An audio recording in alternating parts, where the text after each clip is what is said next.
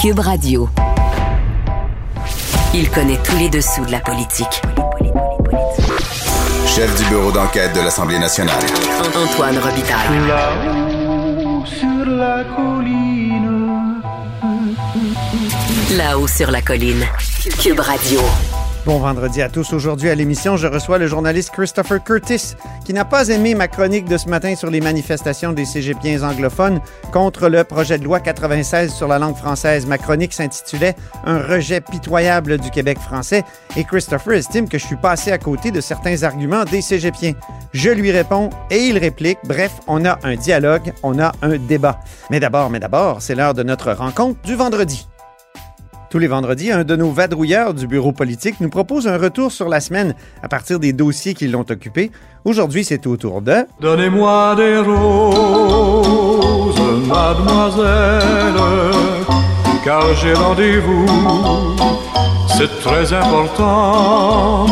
Choisissez-les-moi.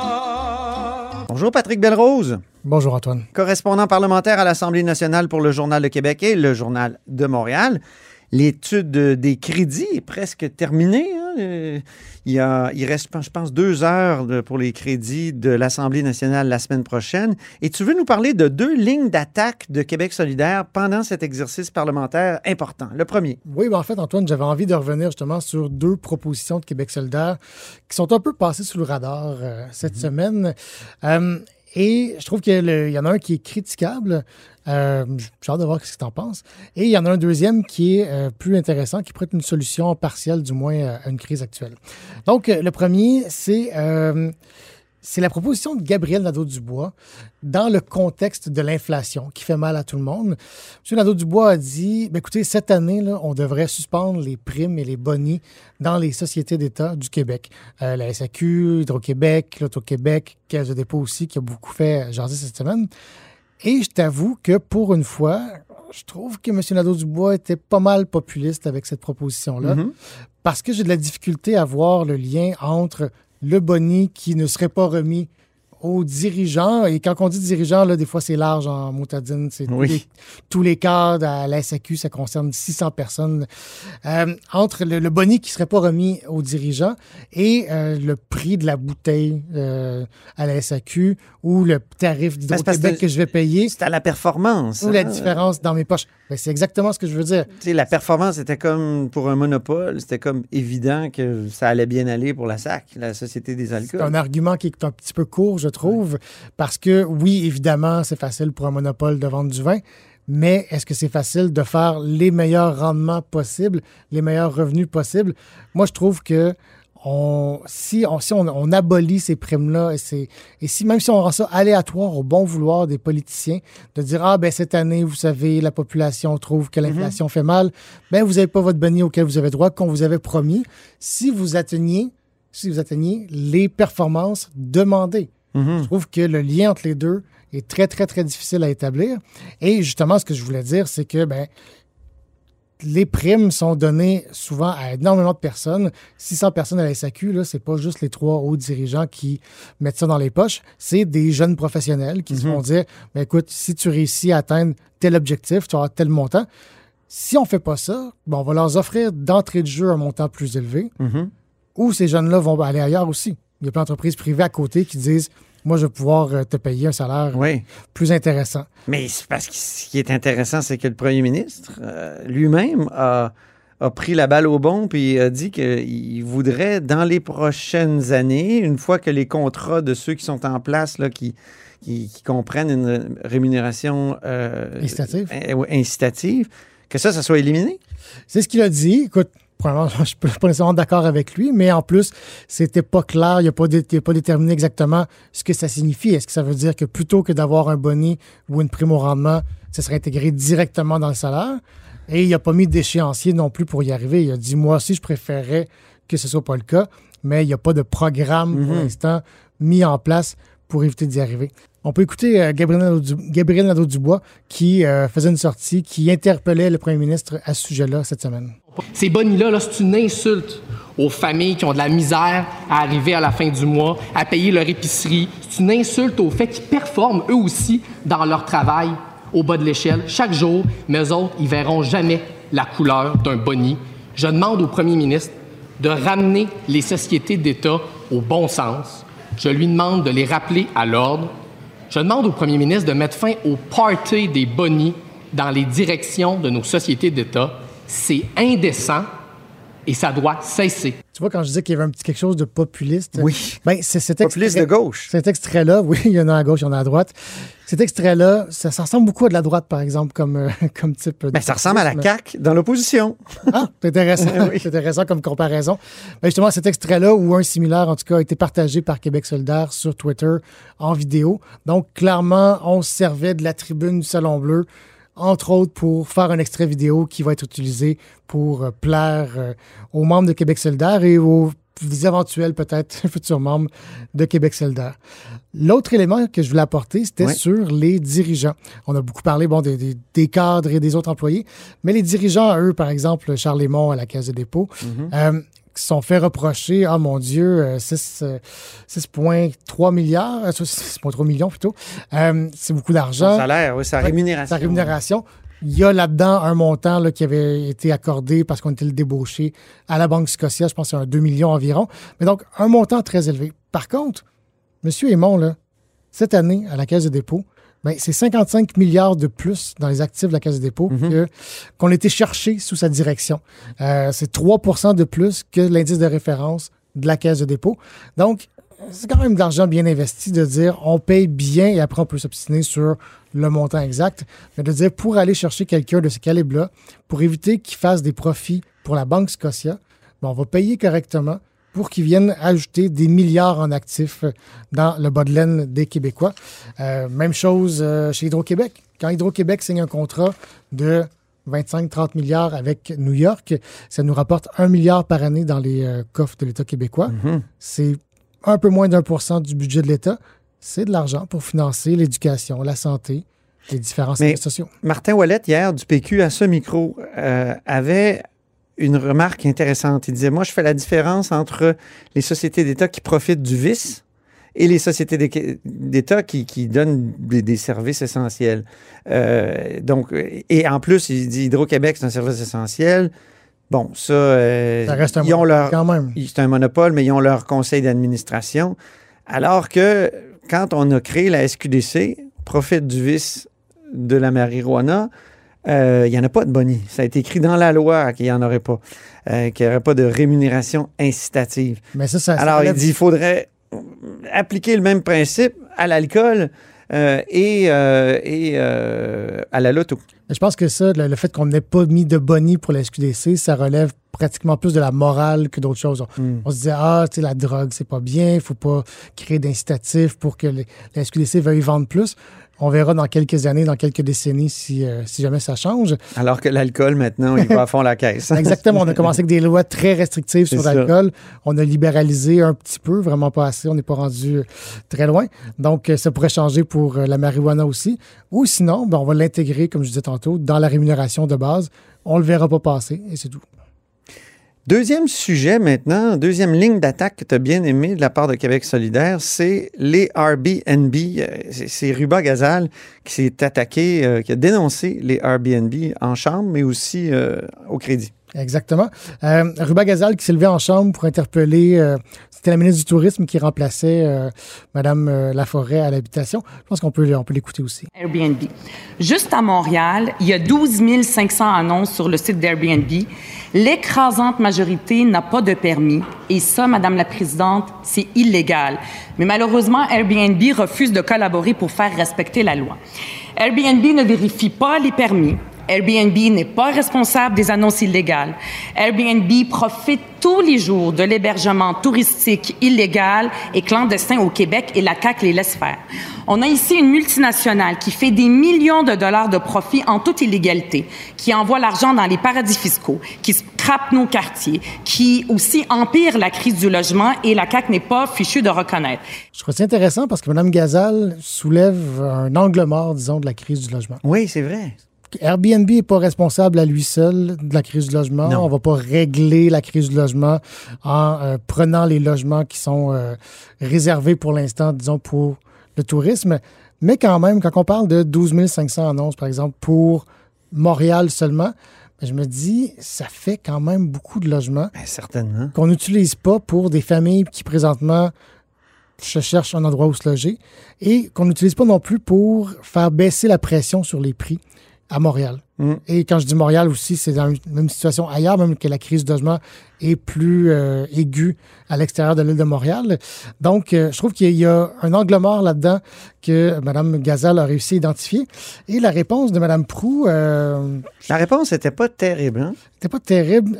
Mme Prou, Elle a cité quand même un- un- une loi qui a été adoptée, Exact. mais qui semble pas avoir, avoir beaucoup d'effets sur, d'effets, comment dire, sur Airbnb. hein. Airbnb continue de, croître constamment. Exactement. Ma- Madame Prou, Caroline Prou, de ministre du Tourisme, euh, a répondu ben, écoutez, il faut faire attention avec la carte que Ruba Gazal présentait parce que c'est fait par des amateurs. C'est pas quelque chose qui est fait à la demande du gouvernement du Québec. Je me suis dit, soit, en effet, mais On faisons, va aller voir, nous. faisons, faisons ce, C'est ce recensement-là. Exactement, c'est quand même pas très difficile. Il y en a partout à on- Montréal. On, vous présente un problème, votre réponse est de dire Ah, ben vous savez, on n'est pas certain si le problème est réel, allons vérifier. Et euh, Mme Proux faisait valoir aussi que sous la CAQ, on a euh, voté une loi pour que les gens qui affichent avec Airbnb aient un numéro euh, à Revenu Québec qu'on doit afficher. C'est ce qu'on appelle, dans le fond, afficher de façon légale, comme Mme Gazal faisait référence à l'affichage illégal, c'est les gens qui ne sont pas inscrits auprès de Revenu Québec. Euh, et il y a eu 3,5 millions euh, de dollars en amende l'an dernier pour des gens qui s'affichent de façon illégale. Donc ça, c'est très bien. Par contre, Airbnb lui-même n'est pas du tout sanctionné, Non. ne reçoit pas du tout d'amende. Et comme on le voit, ben, il y a plein, plein, plein de gens qui s'affichent tout, tout de même de façon illégale et qui privent des familles ou euh, des, des individus d'un logement sur l'île de Montréal et sur la réalité sûrement la même dans le reste du Québec. Donc, je trouve que c'était quelque chose qu'il faudrait creuser. Il y a une partie de la solution de la crise du logement qu'on retrouve ici.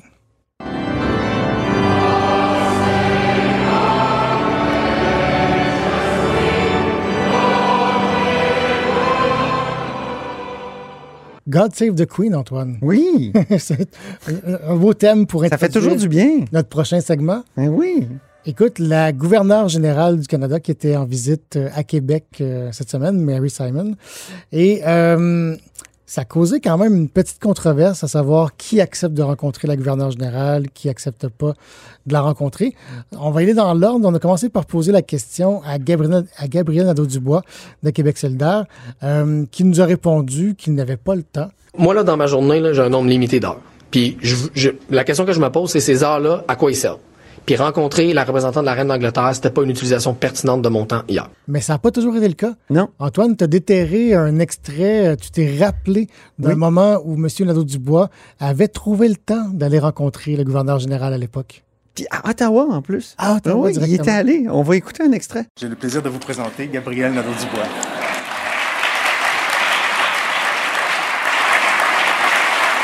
Pourquoi tous ces euh, beaux applaudissements? Bien, il faut se souvenir que M. Nadeau-Dubois avait reçu le prix du gouverneur général pour son livre Tenir tête Oui, en 2014. en 2014.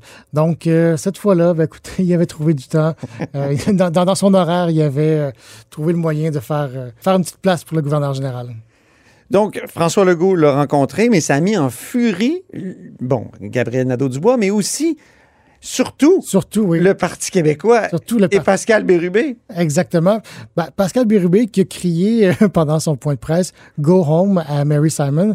Euh, et lui et le chef de- du Parti québécois, Paul Saint-Pierre Plamondon, euh, ont dit ben, que c'était un. Écoute, il y avait comme une surenchère au point de presse. C'était fait. Les, C'est qui allait dire le plus de mal de la les- couronne les se britannique? faisaient plaisir et se relayaient au micro pour, euh, pour en rajouter, en effet.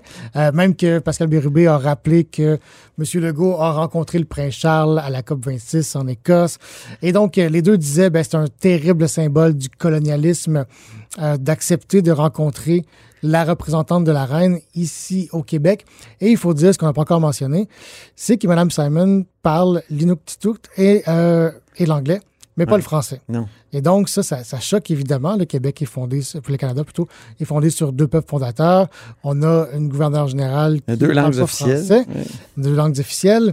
Et donc, ça fait en sorte, et M. Legault et Mme Anglade, qui l'ont rencontré aussi, l'ont reconnu. Les deux ont parlé en anglais et ça a beaucoup choqué les, repré- les représentants du PQ. Euh, Monsieur Legault s'est défendu en disant, ben, écoutez, je suis, je suis le premier ministre du Canada, du Québec plutôt.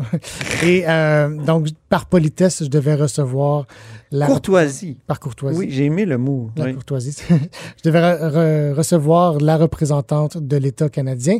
Et il a dit, écoutez, moi aussi, je préférais qu'on change le système constitutionnel, mais pour l'instant, je ne crois pas qu'il y ait de l'appétit dans la population. Euh, et Mme Anglade, qui a aussi rencontré Mme Simon, qui a dit, euh, ben, ça nous a permis de parler, par exemple, de réconciliation, vu que Mme Simon est d'origine inuit, euh, mais juste en anglais, exactement. Donc, tout ça m'a inspiré une chanson de la semaine. Euh, et j'ai j'ai creusé dans ma mémoire et j'ai trouvé une chanson qui je trouve qui symbolise quand même un petit peu ce qui peut arriver quand on ne fait pas attention à ces petits symboles-là. Et en bonus, ben, ça nous est euh, offert par euh, la personne qui a nommé Mary Simon, une représentante du Canada qui ne parle pas français. Je te laisse la lancer.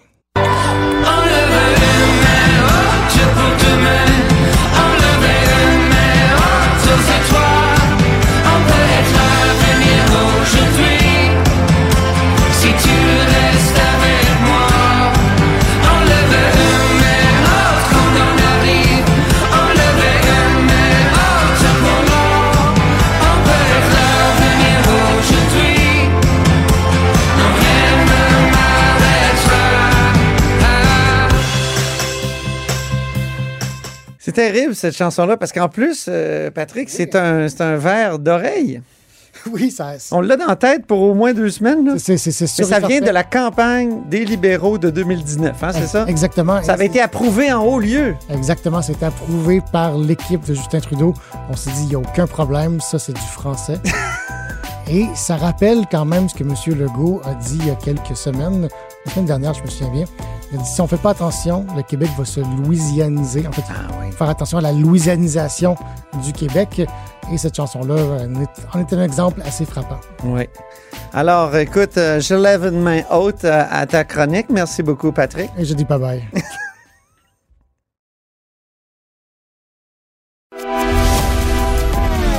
Grand philosophe, poète dans l'âme, la politique pour lui est comme un grand roman d'amour.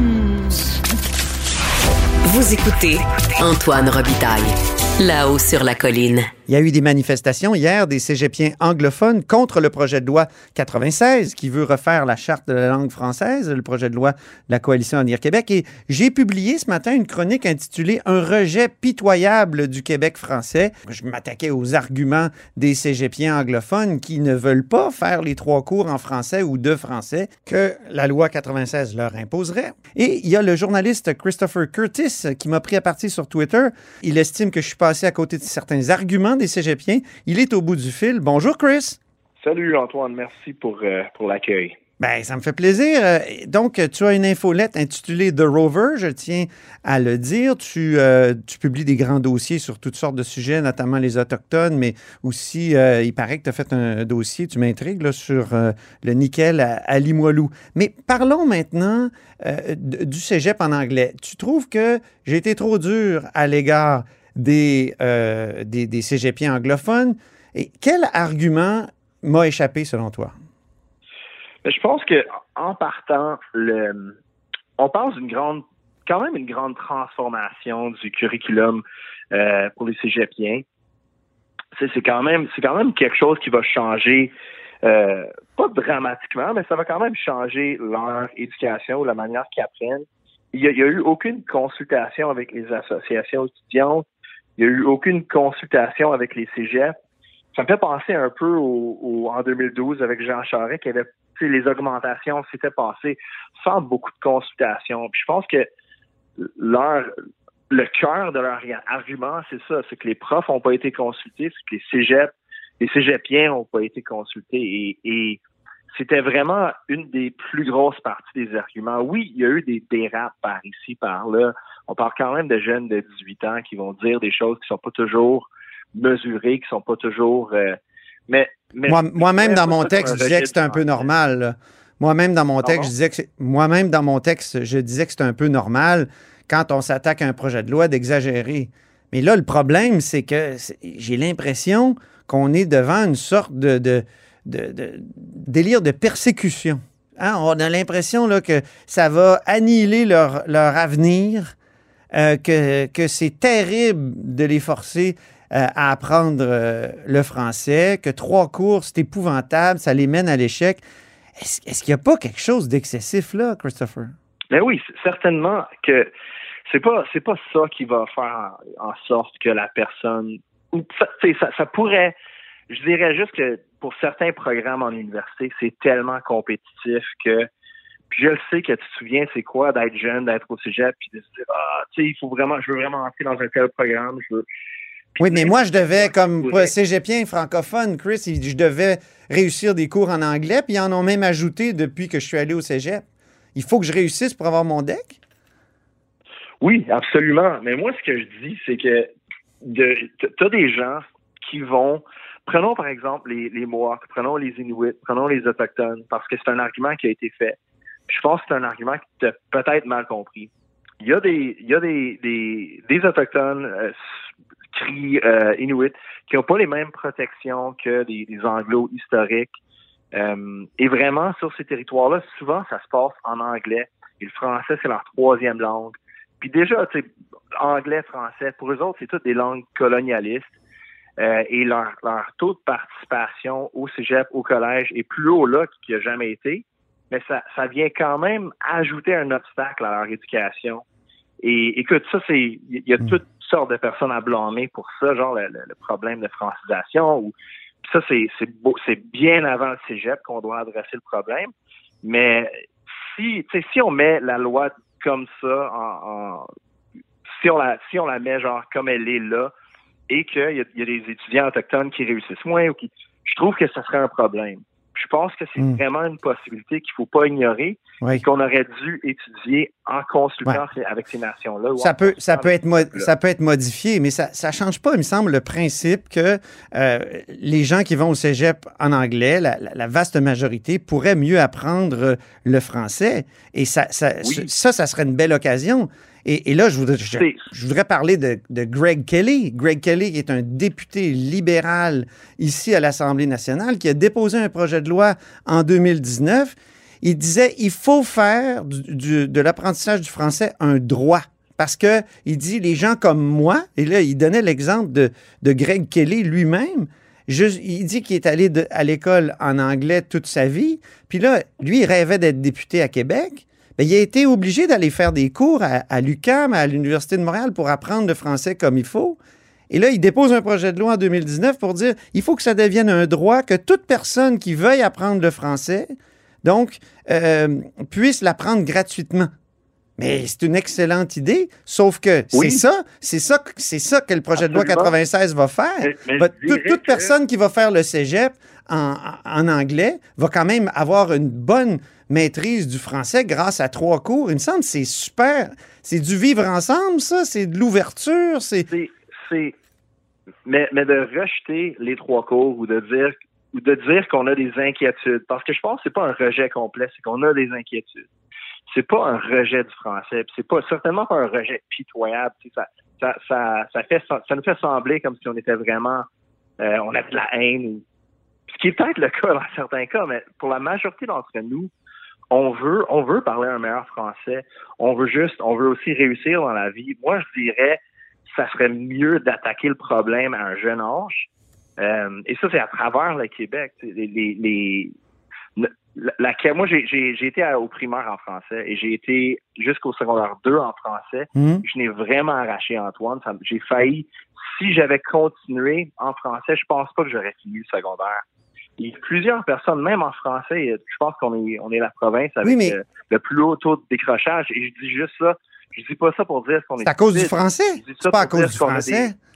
C'est pas à cause du français. Probablement en, en partie parce qu'on met. Regarde, si un, un jeune décroche au secondaire, puis il y a plusieurs études qui démontrent ça, c'est parce qu'il a commencé à y penser quand il avait 8 ou 9 ans.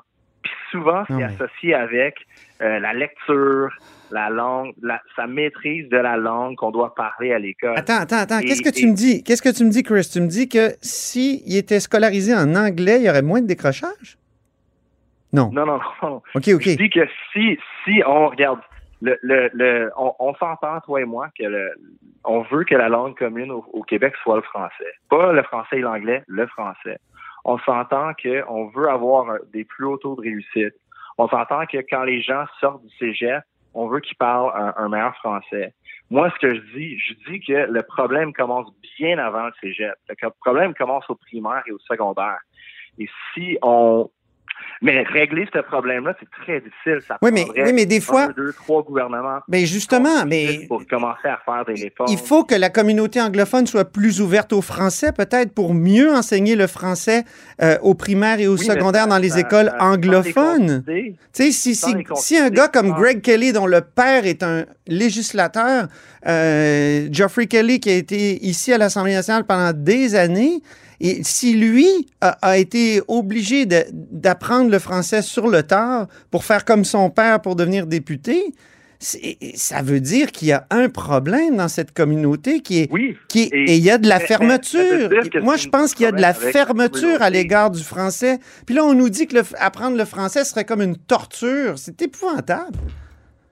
Non, mais je dis pas que c'est comme une torture. Il y a peut-être per- quelques personnes qui l'ont dit. Moi, je dis que si Greg Kelly est sorti du, du cégep ou de l'université sans bien parler le français, c'est parce qu'ils l'ont pas très bien enseigné au primaire et au secondaire. Exact. Ça, c'est très difficile à régler ce problème-là. Ça prend un gros investissement. Puis oui, ça prend une grosse participation puis de la volonté de la communauté anglophone.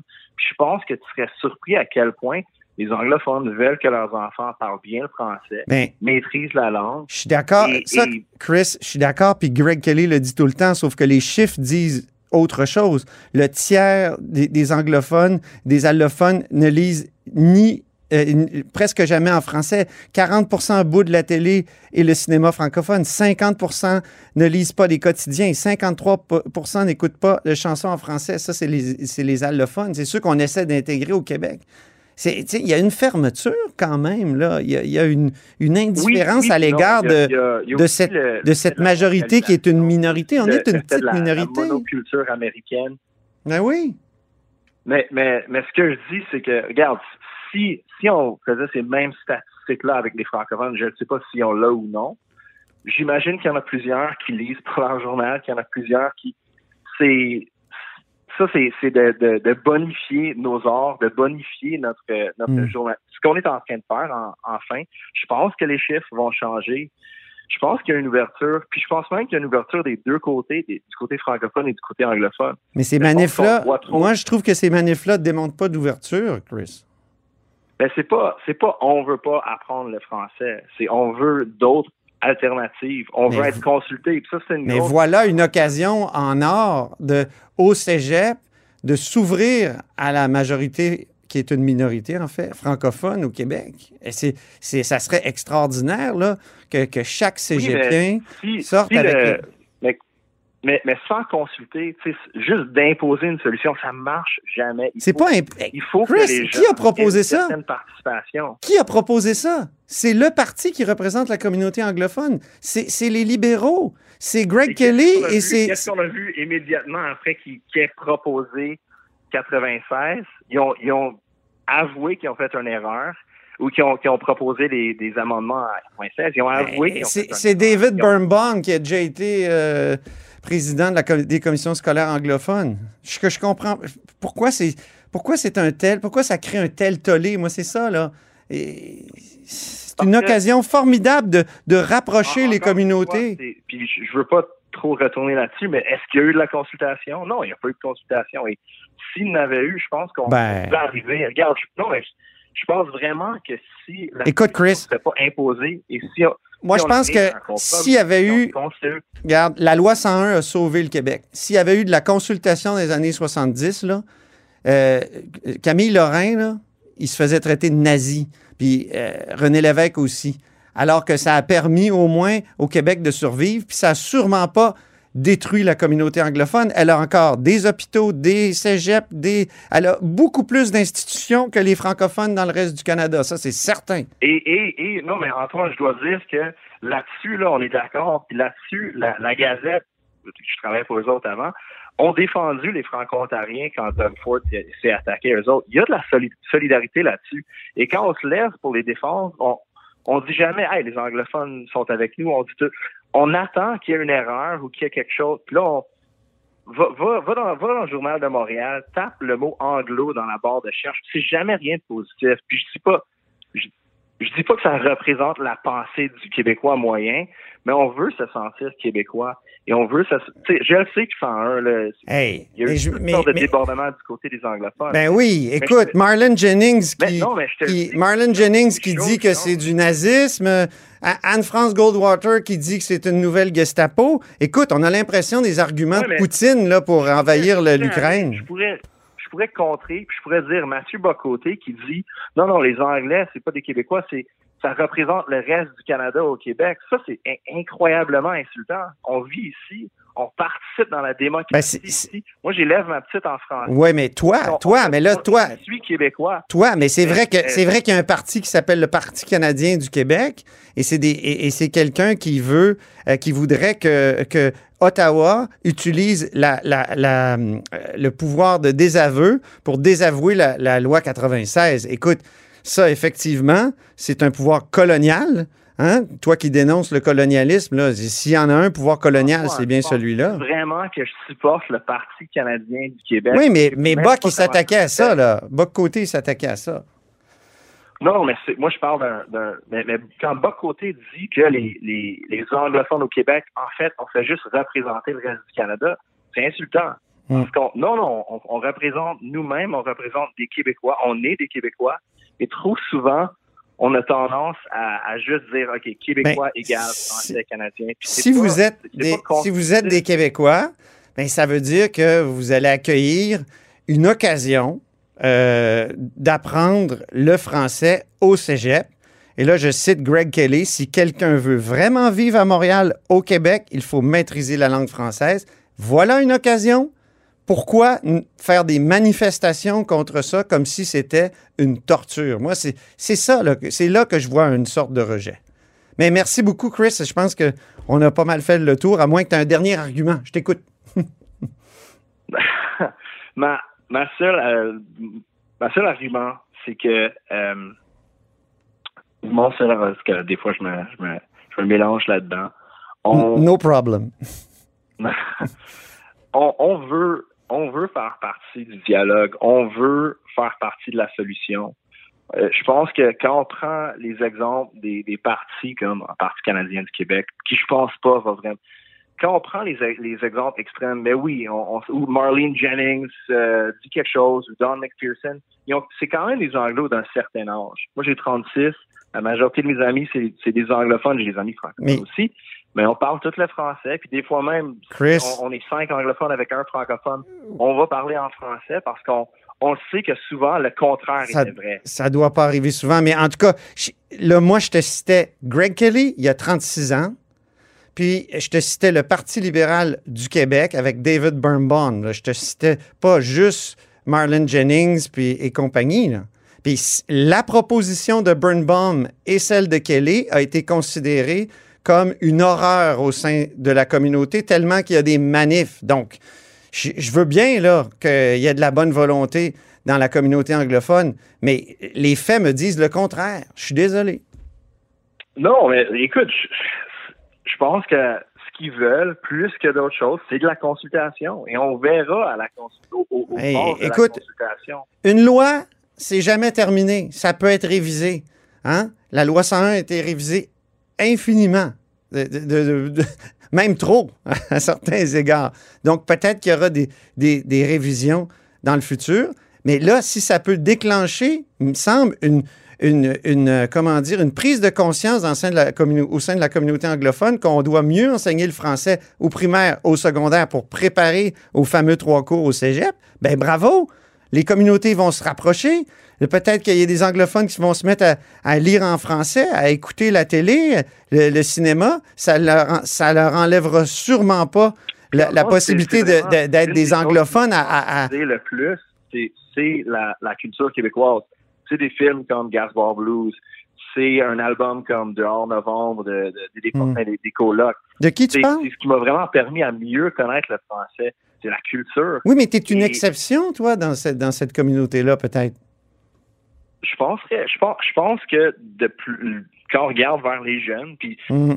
j'espère que c'est pareil chez vous. Moi, c'est toujours ça. Mon espoir, c'est que les jeunes vont être différents. Les jeunes. Moi, Et je pense moi les jeunes, là, moi, y- les jeunes, ils apprennent votre langue, là, comme par osmose sur l'Internet. De toute manière, moi, Oui. j'ai- trois enfants. J'en ai deux qui l'ont vraiment appris par osmose. Il y en a une seulement qui a voulu aller faire une immersion. Mais les trois ont un très bon niveau d'anglais. Parce qu'aujourd'hui, the world is an immersion, im- immersion class. OK? Ah, mais le français Oui, a besoin d'un petit ça, coup de main particulier. Et c'est pour ça qu'on veut. euh, Je pense qu'une bonne partie de la population veut une loi comme la loi 96 pour protéger le français, pour la promouvoir, puis la promouvoir dans, dans la communauté anglophone pour rapprocher les communautés. Absolument, mais je veux, je veux juste que la- le prochain gouvernement, n'importe qui, qui qui va gagner euh, en, en octobre, j'aimerais voir un gros investissement au primaire et au secondaire parce que comme c'est là, ça marche pas. Comme c'est là, ça ça marche pas des deux bords. Très bon mot de la fin. euh, merci beaucoup. Puis euh, on reprend cette discussion-là. Christopher Curtis, Merci Antoine. au plaisir. Christopher Curtis est un ancien employé de la construction. Il a aussi été journaliste à The Gazette et il y a maintenant une infolettre intitulée The Rover. Et c'est ainsi que se termine La Haut sur la Colline en ce vendredi. Merci beaucoup d'avoir euh, été des nôtres. N'hésitez surtout pas à diffuser vos segments préférés sur vos réseaux. Ça, c'est la fonction partage. Et je vous dis à lundi. Cube Radio.